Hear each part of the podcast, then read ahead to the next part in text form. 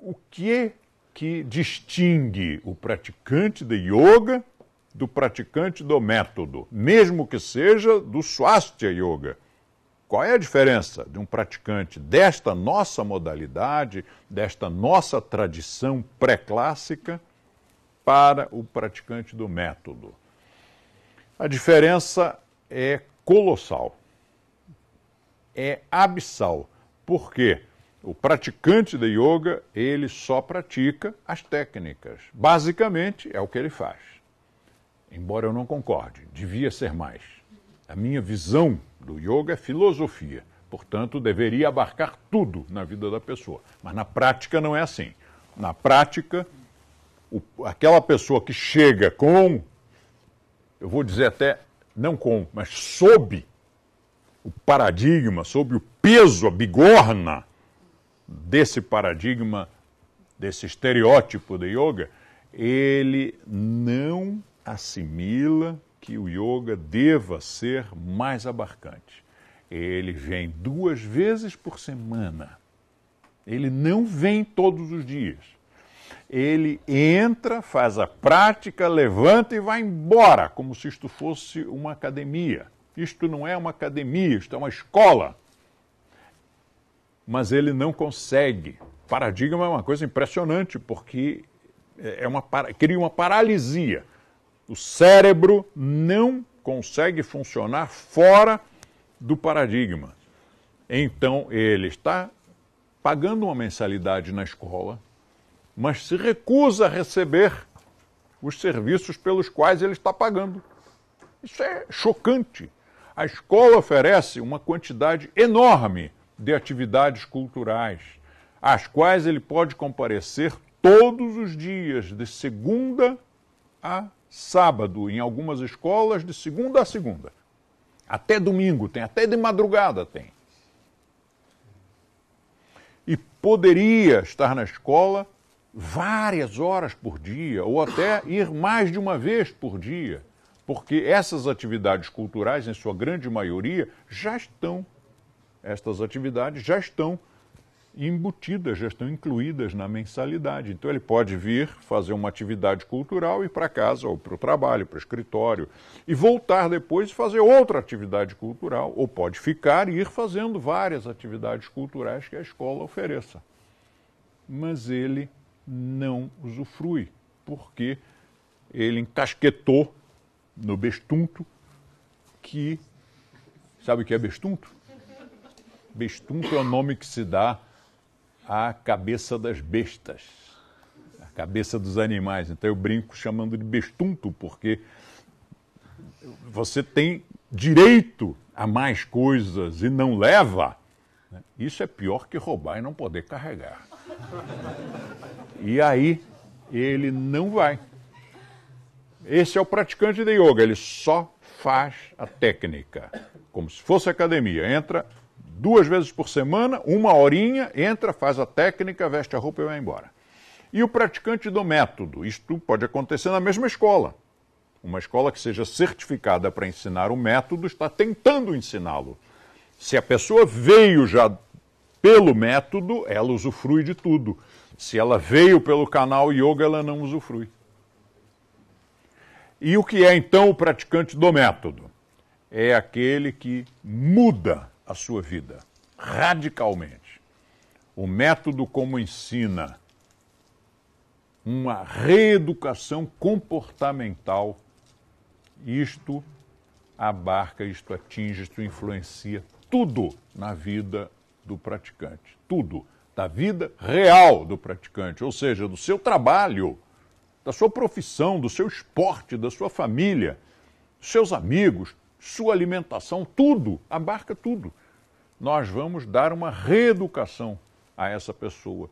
Uma reeducação visando o quê? Qualidade de vida e alta performance. Se ele é desportista, aliás, tem saído no nosso Facebook, nos Facebooks da nossa familhona, deve ter por aí bem hoje já mais de 500 Facebooks, mais de 500 perfis de, de, de várias escolas, de instrutores e tudo mais, do Brasil, do exterior, estão aparecendo vários campeões, alunos nossos.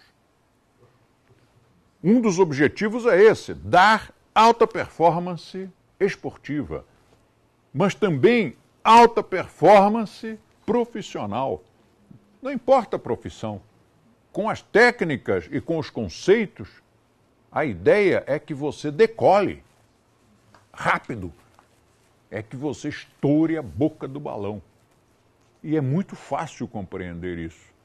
Se uma pessoa trabalhando precisa de um determinado potencial, uma, um determinado, uma determinada quantidade de energia, de disposição, de saúde, de vitalidade, e essa pessoa usa as técnicas, os respiratórios e outras técnicas que oxigenam o sangue, os asanas que levam uma, ao, ao cérebro uma quantidade maior, uma irrigação maior, aumentando até o calibre das artérias, arteríolas. E eu posso confirmar isso porque isso ocorreu comigo sem querer. Fiz um, um, um exame médico que detectou que as minhas, as, as, minhas, os meus capilares eram de, uma, de uma, um calibre absurdo. E na ocasião que eu fiz esse exame, o médico me perguntou se eu tomava alguma medicação forte.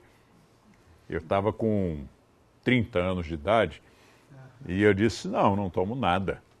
Disse, mas, mas você não toma drogas? Eu disse, não. Mas você não tomou alguma coisa antes de vir para o exame? Eu disse, não, não tomei nada. Disse, mas olha, é uma anomalia. Você tem uh, os, os, capilares muito, é, muito largos, muito, muito né, com calibre muito largo, então você é muito pouco propenso, provavelmente nunca terá um derrame, nunca terá um, um problema, um AVC, provavelmente. E eu expliquei a ele, bom, é que eu faço determinadas técnicas, aí é aquela coisa, né? Tive que falar a palavra mágica. E, mas de fato, um dos estereótipos da palavra mágica é que a gente fica de cabeça para baixo, e de fato ficava, né? Então, até dormia com as pernas, até hoje eu durmo, com as pernas mais elevadas. Então, isso sem dúvida, você imagina que são oito horas de sono com a cabeça abaixo dos pés, tem que aumentar aos poucos, ao longo dos anos, tem que aumentar o calibre das, dos seus capilares. Tudo isso junto, mais os exercícios de concentração muitas vezes um profissional deixa de conseguir um resultado porque faltou concentração, o cara esqueceu. Não tem o dado do qual ele precisa na hora em que precisa.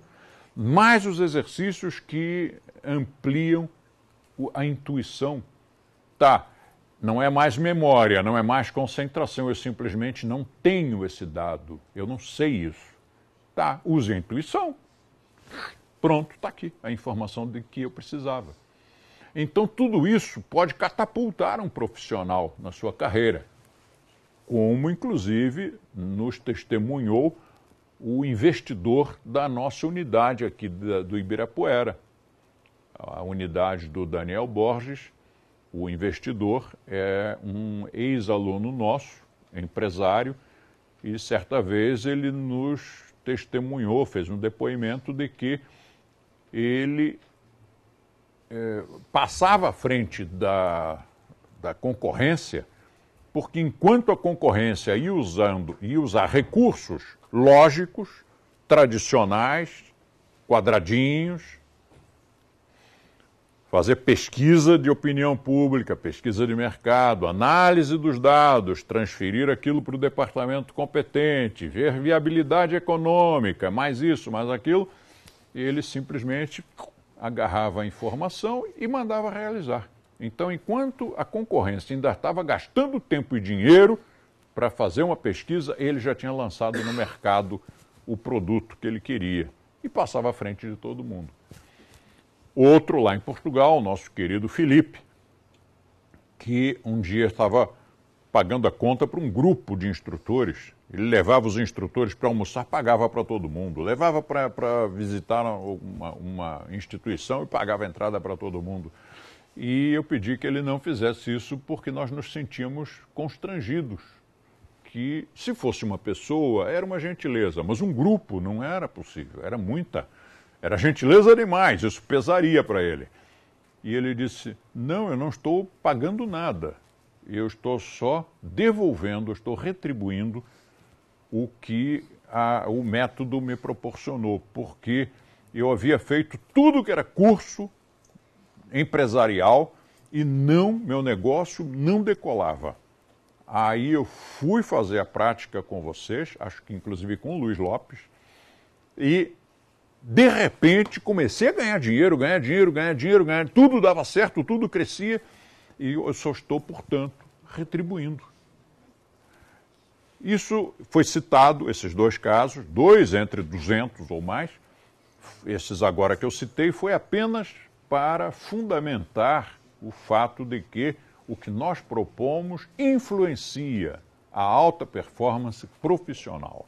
É o nosso objetivo. Profissional, esportivo e em todas as áreas, em todas as áreas. Lá na frente, lá na frente, isto vai se refletir no autoconhecimento. Mas efeito imediato é alta performance em qualquer coisa em que você põe a mão. Você vira um Midas, o rei Midas. Você tudo que toca vira ouro. Ou no sentido literal do termo, que vira dinheiro, vira vira lucro, vira vira prosperidade, ou no sentido figurado em que você toca uma pessoa através de um relacionamento de, de amizade ou qualquer outro tipo de relacionamento profissional, de, de cliente e de prestador de serviço, você simplesmente muda a vida dessa pessoa, você transmuta essa pessoa e transforma essa pessoa em ouro puro. Um amigo meu estava brincando dizendo que até o cachorrinho da Vivi passou por esse processo de transmutação, porque ele era cachorrinho de rua. Nós adotamos, eu peguei no aeroporto, perguntei quem queria, a Vivi se apaixonou por ele adotou-o, é Wilson, recebeu o nome em homenagem ao Tom Hanks, numa fusão entre o filme Terminal e o filme. Era Terminal, não era do aeroporto? Entre o filme Terminal e o filme Náufrago. O Náufrago. No Náufrago tinha lá o personagem, aquela bola que se chamava Wilson. Então, é, por causa disso, ele, ele passou a se chamar Wilson. E o Wilson passou a viver, passou a ter uma familhinha, passou a ter educação, passou a ter cuidados médicos, passou a ter uma alimentação vegetariana. E outro dia alguém pensou, alguém, alguém considerou, se ele ainda estivesse na rua, estaria vivo hoje, depois desses anos? Não, já teria morrido. Ou atropelado, assassinado, ou algum outro cão teria matado, enfim teria de doenças, teria morrido. Mas mudou o karma. E cão precisa de carinho, né? tanto ou mais do que o ser humano. O cão precisa de carinho, precisa da matilha. E ele ganhou esse carinho de todos nós. É um personagem, todo mundo aqui conhece o Wilson e gosta dele. Ora, não parou por aí. O Wilson, que era cãozinho de rua em São Paulo, em Guarulhos, Agora ele é New Yorker. A Vivi levou-o para Manhattan. Veja como, de repente, só de botar a mão, a gente transforma o karma até dos cães. E dos seres humanos, porque o nosso karma, nós todos temos o nosso karma melhorado, a nossa vida melhorada, nosso destino melhorado, nossa saúde, nosso, nossa prosperidade, nossos amigos, nossa felicidade. Por quê? Porque um dia um instrutor, o seu instrutor, hoje seu monitor, né, quando você se torna instrutor, o seu instrutor se torna seu monitor. Um dia ele tocou em você, deu-lhe um, uma aula, uma instrução, uma dica, um aconselhamento e transformou a sua vida. Nossas vidas se transformaram graças a isso.